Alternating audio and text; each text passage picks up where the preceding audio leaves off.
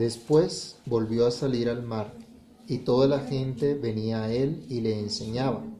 Y al pasar vio a Leví, hijo de Alfeo, sentado al banco de los tributos públicos, y le dijo, sígueme.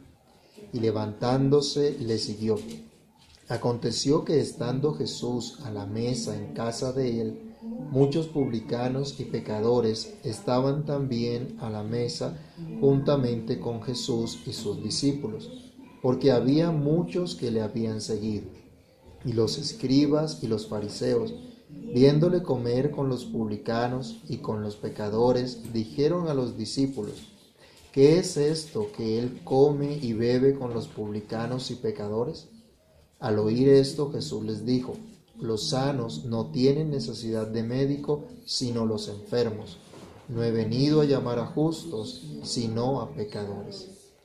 Oremos, Padre que estás en los cielos, en el nombre del Señor Jesús, te damos gracias por tu palabra. Gracias, Señor, porque a través de ella tú hablas a nuestras vidas, a nuestros corazones, y podemos ver las grandezas, las maravillas de tus obras, de tus hechos poderosos. Te rogamos, Señor, que nos ilumines el entendimiento para que al meditar en tu palabra podamos ser fortalecidos en ella, edificados, exhortados y consolados por ti. Que tú prosperes tu palabra en lo que la has enviado y que no vuelve a ti vacía, sino que hace lo que tiene que hacer en cada uno de nosotros. En Cristo el Señor oramos dándote gracias. Amén. Pueden tomar asiento hermanos y el pasaje que nos corresponde estudiar hoy nos presenta la historia de un hombre de muy buena posición social en su sociedad, un hombre con un trabajo muy lucrativo para su época, pues tenía a cargo una actividad que le permitía cobrar impuestos en una zona de importante tráfico mercantil y según la norma social, él podía sacar eh, de dicha actividad tanta ventaja como pudiera, dando una parte de los impuestos al imperio y tomar para sí otra parte de ese dinero. En medio de su actividad, que por cierto era despreciada por sus connacionales, pues ellos consideraban que todo aquel que cobrara impuestos a los judíos era un traidor porque trabajaba para un imperio pagano, entonces era traidor de la patria. En medio de todo eso, él recibe un llamado especial, recibe un llamado que transformaría por completo su vida y la vida de muchos también en su nación. Un hombre probablemente muy religioso también, un hombre conocedor de las costumbres de su nación y conocedor también de los idiomas griego, hebreo y arameo. Y este hombre se codeaba con los empresarios y con los partidos políticos de la época, como era el caso de los escribas, un partido bien importante que la mayoría pues hacían parte de la secta también de los fariseos. En esa lucrativa e importante labor que él desempeñaba, desprestigiada por cierto, allí recibe el llamado al Señor Jesús, un llamado irresistible, un llamado que transforma, un llamado seguro. Todo esto lo vemos a la luz de la frase del Señor Jesús diciéndole, sígueme. Y ese es el título de nuestra enseñanza el día de hoy. Como Jesús llama a Mateo diciéndole, sígueme. Y con esa frase nos podemos identificar hoy también nosotros y escuchar también hoy nosotros la voz del Señor diciéndonos igualmente, sigue. Lo primero que podemos decir entonces a la luz de esta, de esta porción de la escritura es que cuando Jesús le está diciendo a este hombre y nos dice a cada uno de nosotros, sígueme, esto es un llamado irresistible. El negocio de Leví podría considerarse uno de los más lucrativos de la época de pronto con el que más dinero podía conseguir, aunque estuviera desprestigiado. Y creo que hoy día también hay muchas actividades que están bien desprestigiadas, pero son lucrativas para mucha gente. Hoy de pronto, pues, otra vez vuelve el, tema.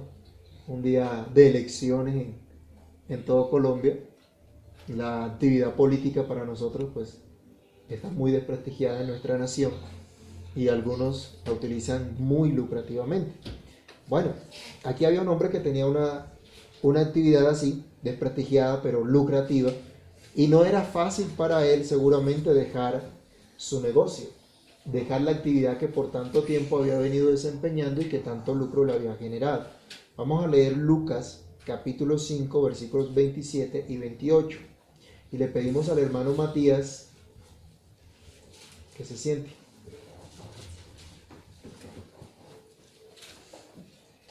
Lucas 5, 27 al 28.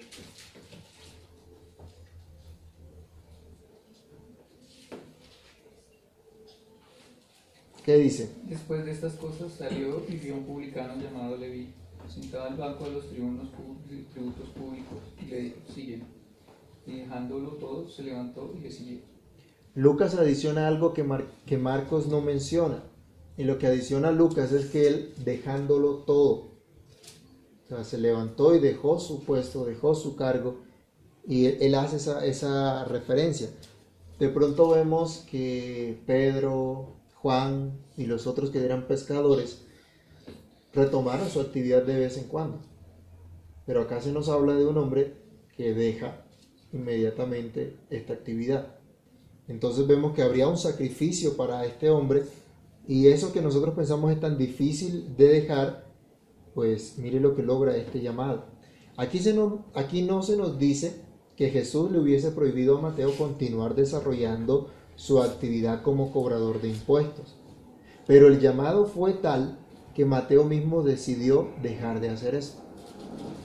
No hubo prohibición alguna, pero el llamado a seguir a Jesús implicó dejar ese, esa labor que él estaba desempeñando.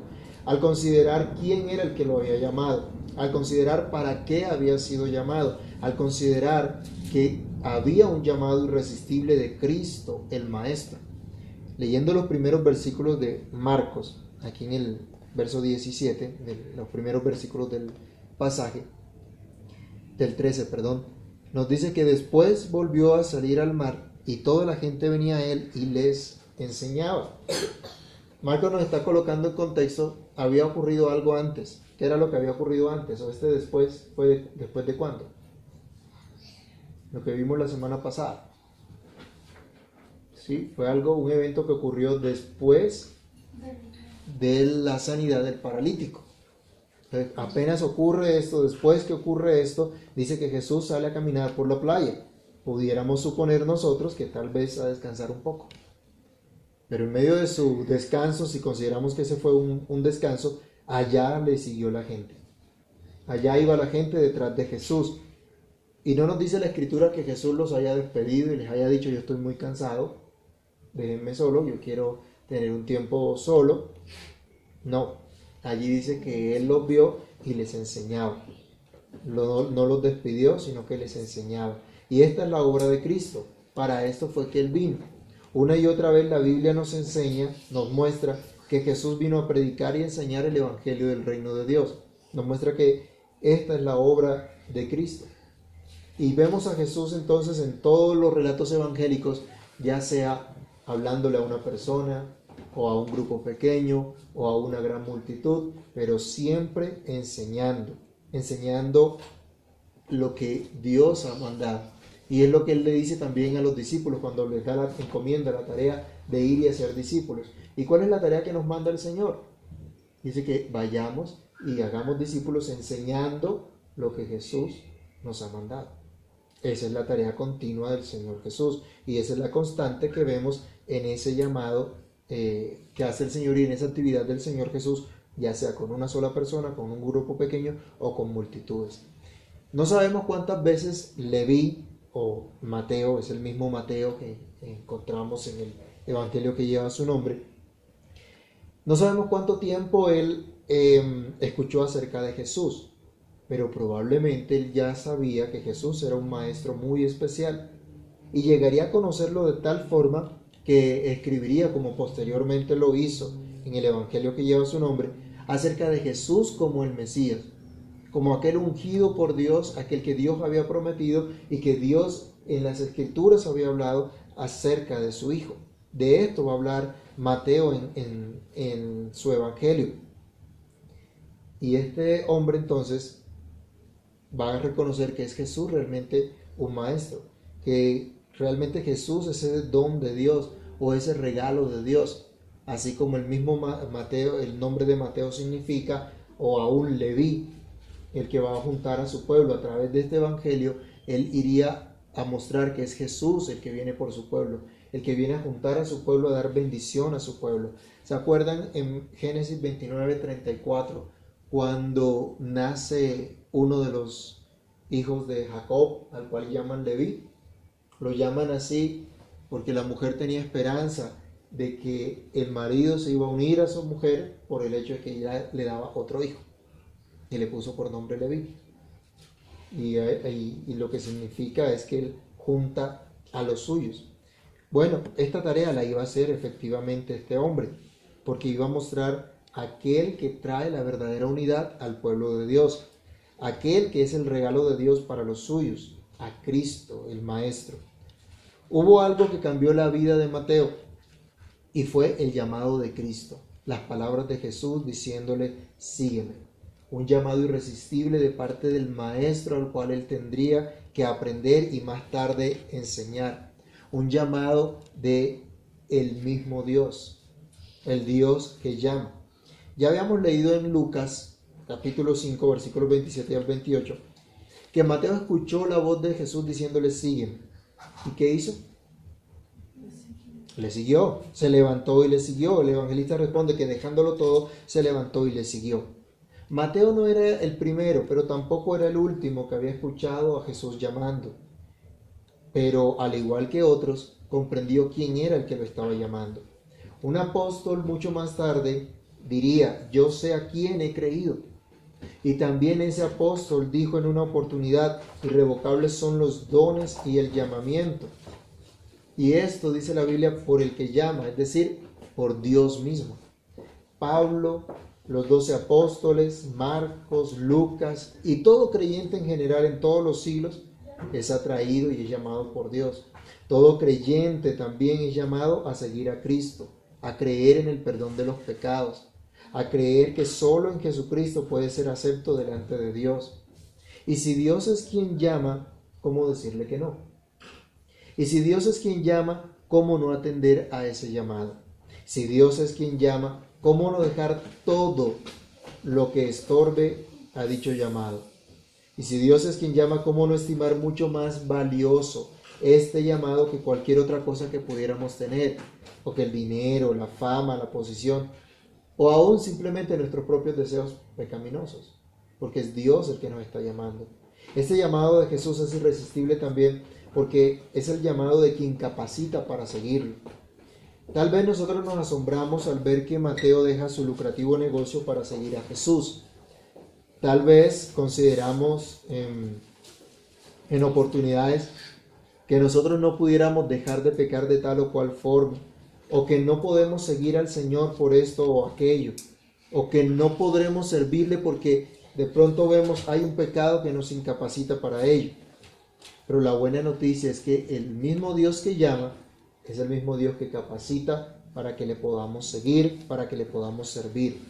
Él se ocupó del pecado pagando en la cruz del Calvario y Él nos da su Espíritu Santo para que le podamos seguir, para que tengamos el dominio necesario para luchar contra el pecado y seguirlo.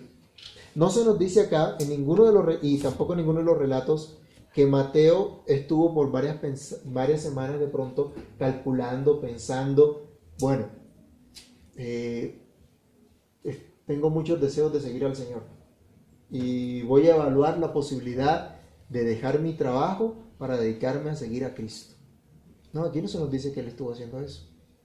No se dice que estuvo eh, dedicándose, reflexionando mucho tiempo, diciendo definitivamente creo que tengo que cambiar de vida.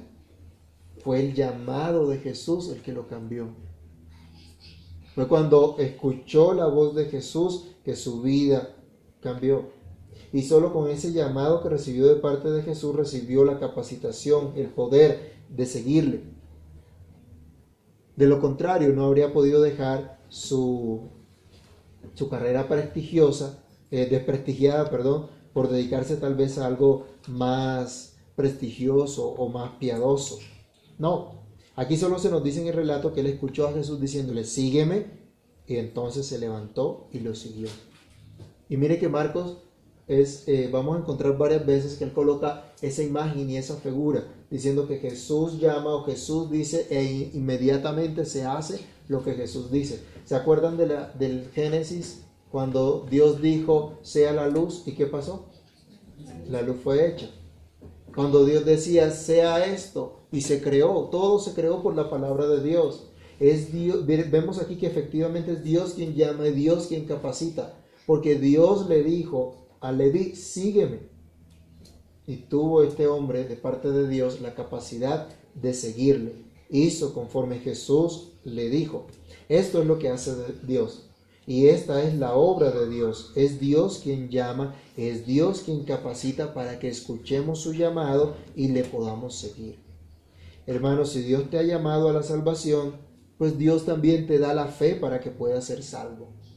Si Dios te está llamando para que seas un seguidor de Cristo, pues por su espíritu y por su palabra también te capacita para que puedas seguirle como Él quiere. No importa las dificultades que tengas que enfrentar o qué cosas tengas que dejar, Dios mismo te va a capacitar.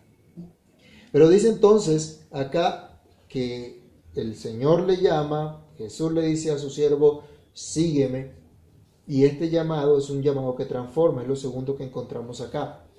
Un hombre que era odiado por los suyos va a ser considerado más adelante efectivamente como un don de Dios. Uno que junta a su pueblo gracias al mensaje del Evangelio del cual sería portador de primera mano y cuyo testimonio se conservaría por muchos años después de él. Casi después de dos mil años todavía tenemos el registro del testimonio de Mateo lo tenemos en el Evangelio. Este hombre se convirtió en alguien útil. Era odiado, aborrecido por su nación. Pero miren, se conserva el testimonio de él hasta el día de hoy. La vida de Leví o Mateo manifestó una transformación, transformación que trae ese llamado de Cristo a todos los suyos.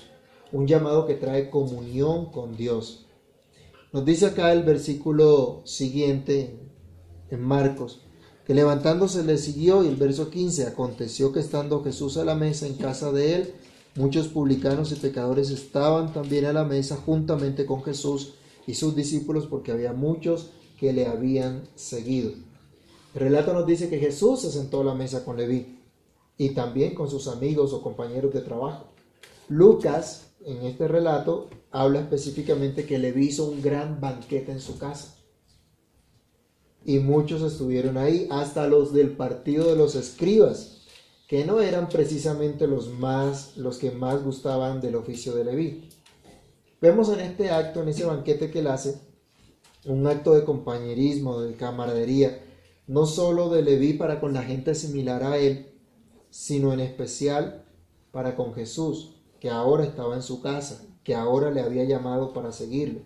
Más tarde en los escritos de Mateo, vamos nosotros a, encontrar que Él muestra que ha estado cerca de Dios, cerca de su, de su revelación, de haber estado en comunión con Dios gracias al llamado de aquel que le dijo, sígueme. Y esto aplica también para nosotros hoy día. Todos los que hemos sido llamados por Cristo para seguirle, disfrutamos del privilegio de tener comunión con Dios gracias a la obra perfecta de Cristo. Leíamos ahora un rato, Justificados pues por la fe, tenemos paz para con Dios por medio de nuestro Señor Jesucristo. Tenemos entrada al trono de la gracia, dice la Escritura, donde podemos encontrar gracia para el oportuno socorro. Ahora podemos clamar, Padre Dios, porque somos hechos hijos de Dios. El versículo 14 también, eh, cuando dice que el Señor le, le llama, sígueme, y él levantándose le siguió, implica que no siguió sentado en su oficina, no siguió estando eh, en la misma actividad, sino que ahora había algo distinto para él, ahora era, era seguidor de Cristo. Cualquiera pensaría que un hombre como este, acostumbrado a su labor lucrativa y desprestigiada, no podría seguir a Cristo. ¿Será que nosotros pudiéramos llegar a pensar que uno de los políticos más corruptos que hay en este país pueda convertirse en un seguidor de Cristo? Y si conocemos nosotros a más de un político, de pronto no tan reconocido, pero que igual está en un oficio desprestigiado, ¿será que esta persona puede seguir a Cristo? Los creyentes del primer siglo pudieran pensar de esa manera. Acuérdense que este Evangelio es escrito inicialmente a unos creyentes que estaban siendo perseguidos por su fe. Y estos creyentes eran perseguidos por extorsionistas. Había soldados que extorsionaban a la gente. Los podían acusar falsamente para meterlos presos. Entonces, para no acusarlos falsamente, pues le pedían dinero. Y hemos escuchado aquí los que han vacunado, ¿no? A la gente que vacuna, que le piden plata, que los extorsiona. Un tipo de personas de estas puede seguir al Señor. Tal vez los creyentes del primer siglo pudieran llegar a pensar que una persona influyente o que un soldado o que cualquiera que estaba en autoridad en ese entonces y que abusaba de esa misma autoridad persiguiéndolos a ellos, no eran personas dignas de escuchar el Evangelio o no fueran personas que pudieran seguir a Jesús. Pero aquí vemos que se, da un ejemplo del poder transformador del Evangelio, el poder que es para salvación a todo aquel que cree el poder que es capaz de transformar la vida del que es llamado, no importa la condición en la que se encuentre, el más vil pecador que, que haya perdón, que encuentra restauración en Cristo. Este llamado transforma y trae inspiración para otros. Mateo estuvo tan agradecido con Jesús que le hizo un gran banquete e invitó a todos sus compañeros, a todos sus amigos, invita a cuantos tiene oportunidad para compartir con Jesús. Imagínense la comilona que hubo en ese, en ese día. A mucha gente. De acuerdo al contexto vemos que había mucha gente en esa casa. Seguramente Mateo tenía una casa bastante grande, donde podía alojar a, a mucha gente. Y pues hace su, su gran banquete.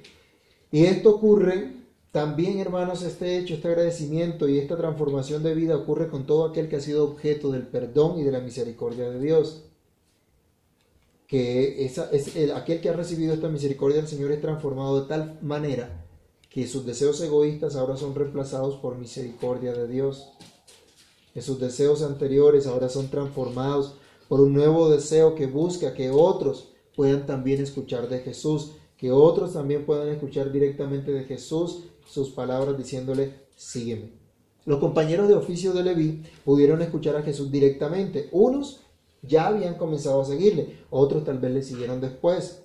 Pero el hecho es que la obra de Cristo en la vida de, de, Leví o Mateo fue algo real que inspiró a otras personas también. Aquí nos dice el pasaje porque muchos le habían, había muchos que le habían seguido. Habían otros que también estaban siguiendo a Jesús.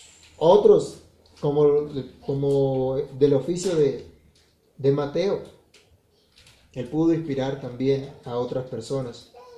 Y bueno, si Cristo cambió la vida de, de Leví, a nosotros también nos puede cambiar, a nosotros también nos puede transformar.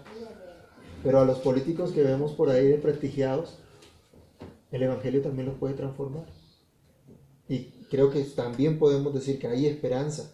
Y no solo para ellos, sino para cualquiera que abusa de su posición, que abusa de su autoridad, si escucha el Evangelio, si escucha a Jesucristo diciéndole, sígueme, hay esperanza para él. Si Cristo llevó la, buena nueva a casa de Leví, a la nuestra también puede llegar. Y por lo tanto nosotros no somos quienes para determinar a quién vamos a excluir de este llamado. Simplemente Dios nos manda a comunicar este mensaje dando un testimonio de lo que Dios ha hecho con nosotros mismos. Tal vez así como hizo Leví en su propia casa. Pero también dice el pasaje acá, verso 16, y los escribas y los fariseos, viéndole comer con los publicanos y con los pecadores, dijeron a los discípulos, ¿qué es esto que él come y bebe con los publicanos y pecadores? Lo tercero que podemos mirar en este pasaje es que este llamado de Jesús es un llamado seguro, así como al principio estudiábamos en Marcos del Evangelio como un Evangelio seguro. Cualquiera pudiera preguntarse, bueno, ¿y ahora qué va a pasar con Leví? ¿Y qué iban a decir las demás personas? Bueno, este hombre se volvió loco, dejó su vida lucrativa y ahora ¿a qué se va a dedicar? Bueno, ¿a dónde le va a conducir esa fe? ¿A dónde va a parar este hombre que parece que de una manera valerosa y piadosa ha abrazado la fe en Cristo? Bueno, nosotros pudiéramos añadir muchas más preguntas a la luz de nuestra propia experiencia personal y de la situación que vivimos en particular. Pero, tanto para Leví como para nosotros, la verdad del Evangelio es la misma. El Señor sigue siendo el mismo. La pertinencia y la, la permanencia del llamado sigue siendo la misma. La seguridad de estar siguiendo a Cristo como nuestro único Señor y suficiente Salvador es la misma. La seguridad de ir en el camino correcto al escuchar a Jesús es la misma, a pesar de las críticas. Versos 15 y 16 nos muestran que todos, eh, no todos estuvieron felices con la presencia de Jesús en casa de Leví, con la asistencia de muchos publicanos y pecadores. Cabe decir acá que esta designación, publicanos y, pecadores, era bastante despectiva. Publicanos eran simplemente los cobradores de impuestos que eran tenidos como, como traidores por cobrarle impuestos a la propia nación a favor de un imperio pagano. Y eh, pecadores era todo aquel que no compartía la o que no se sometía a la interpretación que hacían los escribas de la Biblia y sus tradiciones. Entonces, cualquiera que, que no hiciera lo que ellos decían, simplemente era un pecador. Interesante, ¿no? Eran un poquito sectarios. El que no fuera como ellos era simplemente un pecador. Bueno, pero esta, esta, esta referencia que ellos hacen, pues muy despectiva, como había dicho, no siempre hacía justicia a la verdad. Pues ellos se consideraban mejor de pronto que los, que los demás. Pero bueno, ellos no, no escatimaron esfuerzo en hacer sus críticas. Y aunque fueron dirigidas directamente eh, contra Jesús, eran dirigidas también indirectamente a su nuevo seguidor. ¿Por qué? Pues si Jesús es despreciado, sus seguidores también lo son. Si, si Jesús no era digno porque estaba rodeada de gente pecadora, pues tampoco eran dignos sus seguidores también eran menospreciados. Y esto no nos debe extrañar. Vamos a leer Juan capítulo 15, versículos 18 al 20. Jesús mismo advierte sobre lo que ocurrirá con sus discípulos a causa de seguirles. Juan capítulo 15, versículos 18 al 20. ¿Alguien quiere leer?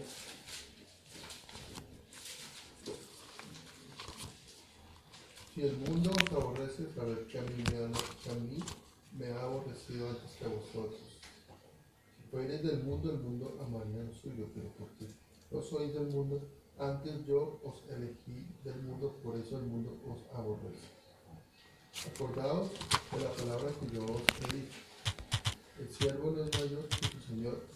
Si a mí me han perseguido, también a vosotros os perseguirán. Si han guardado mi palabra, también guardará la vuestra. Entonces, no es de extrañarnos que cuando alguien comience a seguir a Jesús, pues vengan las críticas también. Y Jesús lo advierte, eso va a ocurrir, eso va a pasar. Lo hicieron con Jesús, pues con nosotros también lo harán. Pero el llamado que el Señor nos hace es seguro, a pesar también de las críticas que puedan llegar, de las adversidades que vienen a causa de Cristo. Ojo, aquí hay que hacer una salvedad. Es a causa de Cristo. A causa de la nueva vida, de la nueva forma de ver la vida y de andar. No por causa de nuestra imprudencia o de nuestro propio pecado. ¿Sí? Porque algunos de pronto atribuyen el hecho de que Jesús estuvo con los publicanos y pecadores para decir, pues tenemos que hacernos como los demás para ganarlos. No, aquí no nos dice la escritura que Jesús estuvo compartiendo las malas acciones de esta gente. Estuvo acercado a ellos, testificando del amor de Dios, manifestando la misericordia del Señor. Y a eso es que somos llamados nosotros, no a compartir la misma manera de vivir de aquellos que no conocen al Señor. Entonces, a pesar de todas estas críticas y todas estas dificultades, esto lo único que hace es confirmar a los seguidores de Jesús que están en lo correcto. Cuando hay críticas, cuando hay persecución por causa de Cristo, el seguidor de Cristo puede tener tranquilidad, seguridad de su llamado, porque esto le está confirmando que es un seguidor de Jesús, que es un discípulo de Jesús, y podemos confiar en su palabra y podemos seguir su llamado porque es un llamado seguro a pesar de las dificultades. En este versículo 16 se nos advierte de la intriga y la crítica, que aunque no fue llevada directamente a Jesús, sino a sus discípulos, al parecer pues ellos no se atrevieron a, encarar a Jesús directamente y no se atrevieron a reprenderlo, a decirle que estaba haciendo algo impropio, lo hacen es a través de sus seguidores. ¿Se acuerdan de pronto qué fue lo que hizo Satanás en el Edén? ¿Cómo va con la intriga y utiliza una serpiente para hablar a la mujer? Con que Dios os ha dicho, a sembrar la duda, ¿sí? a manifestar este Dios es un mentiroso, lo que Dios dice, eso no es cierto la estrategia del maligno sigue siendo la misma y se repitió en esa oportunidad. Y esa estrategia sigue siendo hoy la misma para socavar la autoridad de Jesús, la veracidad de las palabras que están escritas en la Biblia, en la palabra de Dios. Y en esto somos tentados todos nosotros muchas veces, sobre todo cuando estamos en dificultades, cuando vienen preguntas a nuestras vidas que nos hacen dudar de nuestro llamado en el Señor, nos hacen dudar de su gracia, de su amor por nosotros, de su poder para obrar en nuestras vidas, de la seguridad del camino que hemos emprendido. Mucha gente de pronto vuelve atrás. Mucha gente en muchas ocasiones duda si está en lo correcto y prefiere volver atrás. Pero el llamado de Jesús sigue siendo firme. El llamado de Jesús sigue siendo seguro a pesar de las dificultades. Él ha dicho, en el mundo tendrán aflicción, pero confíen yo he vencido al mundo. A pesar de todo esto, aquí vemos un llamado seguro para los pecadores. Acá la crítica cuál fue, ¿por qué el maestro come con publicanos y pecadores? Pero ¿cuál es la respuesta de Jesús a ello? Él dice, no he venido a llamar a justos, sino a pecadores. Lucas especifica al arrepentimiento.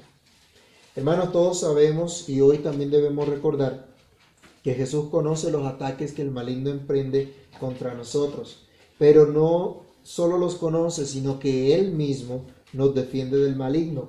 No somos nosotros los que nos defendemos o causamos daño al adversario, es Dios mismo quien pelea por nosotros. Miren, aquí no le dijeron directamente a Jesús, no lo encararon, sino a través de los discípulos. Atacaron a los discípulos hablando mal de Jesús. Pero Jesús se da cuenta de eso y los defiende. Y les asegura que a ellos es a quienes Él vino a llamar. El verso 17 nos dice que Jesús responde a esta crítica de los adversarios que habían hecho a los oídos de sus seguidores. Les dice, los sanos no tienen necesidad de médico, sino los enfermos. No he venido a llamar a justos, sino a pecadores. Pudiéramos preguntarnos hoy nosotros, ¿cuántos somos acusados por nuestros propios pecados? ¿Cuántos somos criticados por seguir al Señor? ¿Cuántos somos tildados de locos, de estar errados? Pero qué gozo y qué paz la que trae a nuestras vidas la declaración del Señor Jesucristo. Cuando Él dice, a ustedes que están enfermos, a ustedes que son pecadores, es a los que yo vine a buscar, a los que yo vine a sanar, a los que yo vine a curar, a restaurar. Solo aquel que, reconoce que es un pecador, que es un necesitado de Cristo, es el que puede ser objeto de la misericordia y de la gracia del Señor. Algunos creen que no tienen necesidad alguna de ser perdonados. Algunos creen que son justos por lo que hacen. Pero aquellos que reconocen su necesidad, que no tienen justicia alguna, que son totalmente incapacitados para hacer algo bueno, esos son los únicos que pueden descansar en que Cristo vino a buscar y a llamar lo que se había, a buscar y a salvar lo que se había perdido. Que Cristo vino a llamar al arrepentimiento, a considerar cuán pecadores somos, pero cuán grande es la gracia de Dios. Ese Dios al mismo que hemos ofendido es el Dios que nos brinda perdón de pecados en Cristo. Y que no podemos hacer nada, simplemente confiar en la obra perfecta de Cristo. Hermanos, así como Leví o Mateo nosotros también hoy hemos recibido de Cristo un llamado a seguirle, un llamado que es irresistible, un llamado que transforma, un llamado seguro. Tú y yo podemos decir a los demás también que Cristo nos ha llamado, que Cristo nos ha capacitado y nos sigue capacitando para atender a su llamado, que Cristo está trabajando en nuestras vidas y que cada día escuchamos su voz diciéndonos, sígueme. Por eso vamos a orar y a pedir al Señor que tenga misericordia de nosotros. Padre Santo, en el nombre del Señor Jesús te damos gracias. Gracias por tu palabra. Gracias Señor por tu bondad, por tu misericordia. Gracias porque tú has venido a salvar a los pecadores, a sanar a los enfermos. Señor, reconocemos que somos necesitados y que somos pecadores. Y te agradecemos porque tú nos has llamado para traernos al arrepentimiento, para traernos a una vida nueva, a una vida transformada. Dios mío, te pedimos que nos capacites para escuchar tu voz y seguirte. Que nos capacites, Señor, porque tus ovejas oyen tu voz y te siguen y tú las conoces. Señor, que podamos confiar en ti, que podamos confiar en que ese llamado permanece, que ese llamado es seguro y que ninguna adversidad nos podrá, Señor, alejar de ese llamado. Ten misericordia y obra en nuestras vidas para la gloria de tu nombre. Cumple, Señor, tu propósito en nosotros y ayúdanos a escucharte diciéndonos, sígueme. Y así como Mateo fue capacitado, capacítanos, Señor, para dejar todo cuanto sea necesario dejar a un lado para seguirte, para atender tu llamado de vivir, Señor, para la gloria de tu nombre, de vivir en esa fe en, en Cristo Jesús nuestro Señor y Salvador, quien ha perdonado todos nuestros pecados en la cruz, de vivir una vida nueva, una vida que muestre la bondad de Dios el regalo, la gracia de Dios a otros, para que tu pueblo siga juntándose, siga uniéndose al escuchar la buena noticia que hay perdón en Cristo Jesús. Te damos gracias, Padre, y pedimos que durante la semana nos ayudes a recordar el llamado que tenemos, quién nos ha llamado y para qué nos ha llamado. Ayúdanos, Dios, y ten misericordia de nosotros y de todo tu pueblo aquí en todo lugar. En el nombre del Señor Jesús te lo pedimos y te damos muchas gracias. Amén.